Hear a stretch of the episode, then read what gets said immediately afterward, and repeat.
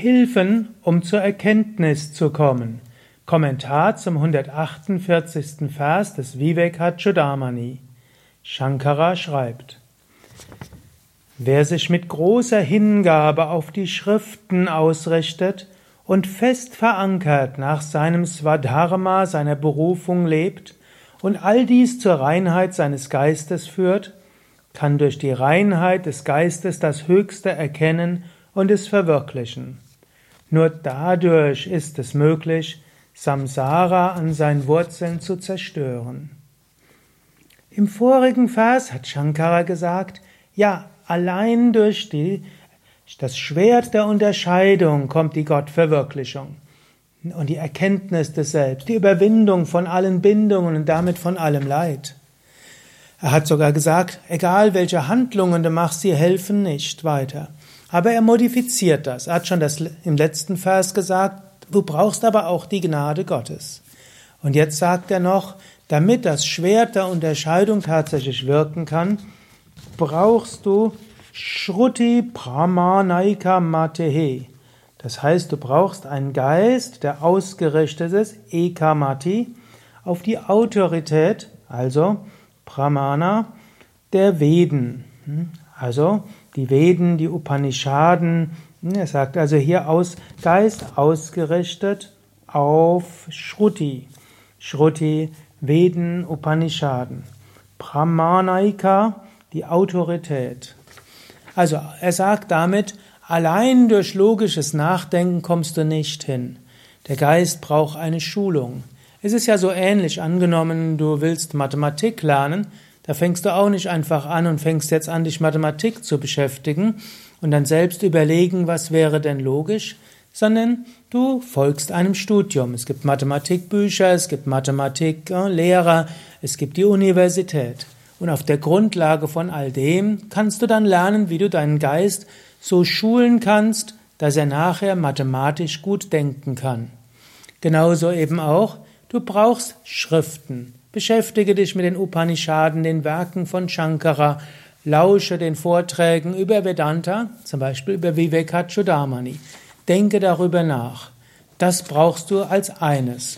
Also, studiere die Schriften oder höre Vorträge als Grundlage, um nachzudenken.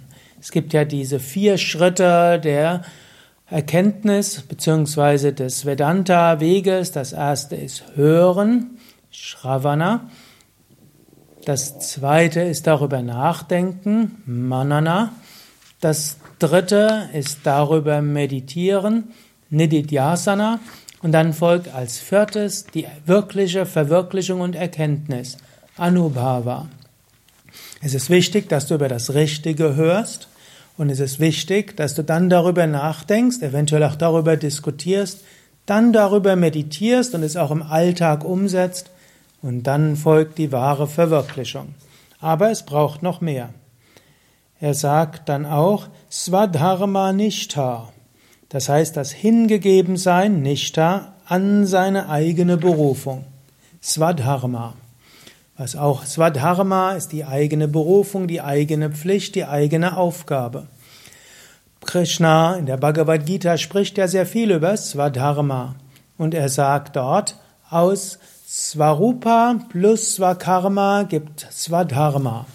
Also Svarupa ist deine Wesensnatur, Swakarma ist das Karma, die kommen, und Swadharma ist dann deine Aufgabe.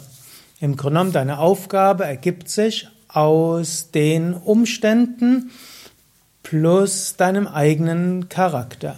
Swadharma, werde deinem Dharma gerecht.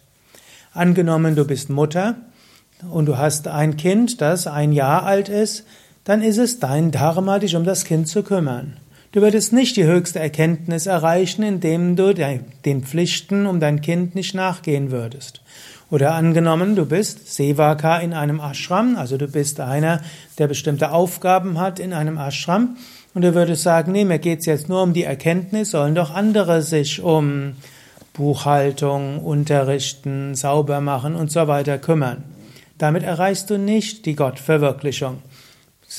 Shankara sagt, erfülle deine Pflicht. Verantwortungslosigkeit macht den Geist nicht fähig zur Verwirklichung. Sei dir bewusst, was sind meine Pflichten, erfülle diese Pflichten, lebe sie so gut wie du kannst.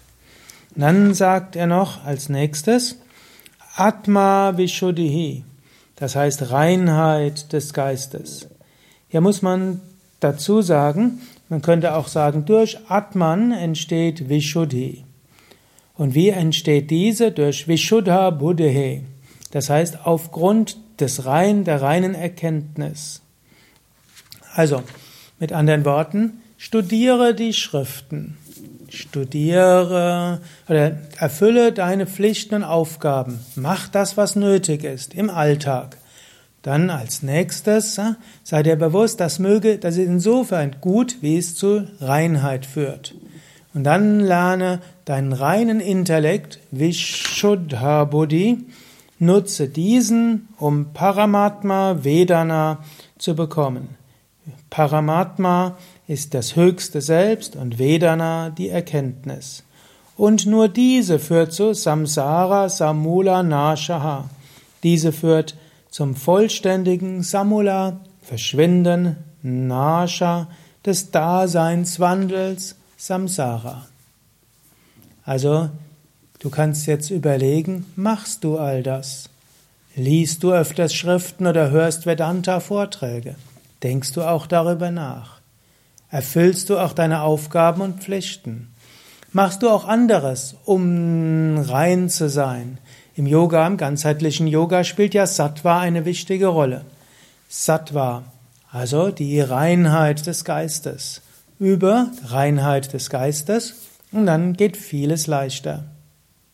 Wie machst du einen reinen Geist? Durch Asana, Pranayama, durch Mantra singen, durch gesunde Ernährung, durch eine Kultivierung von Reinheit in deiner Umgebung und eben auch reine Gedanken, Ethik im Alltag und auch reine Worte.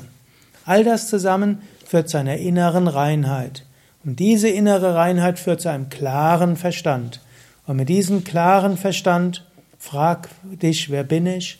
Und erkenne, ich bin das höchste Selbst.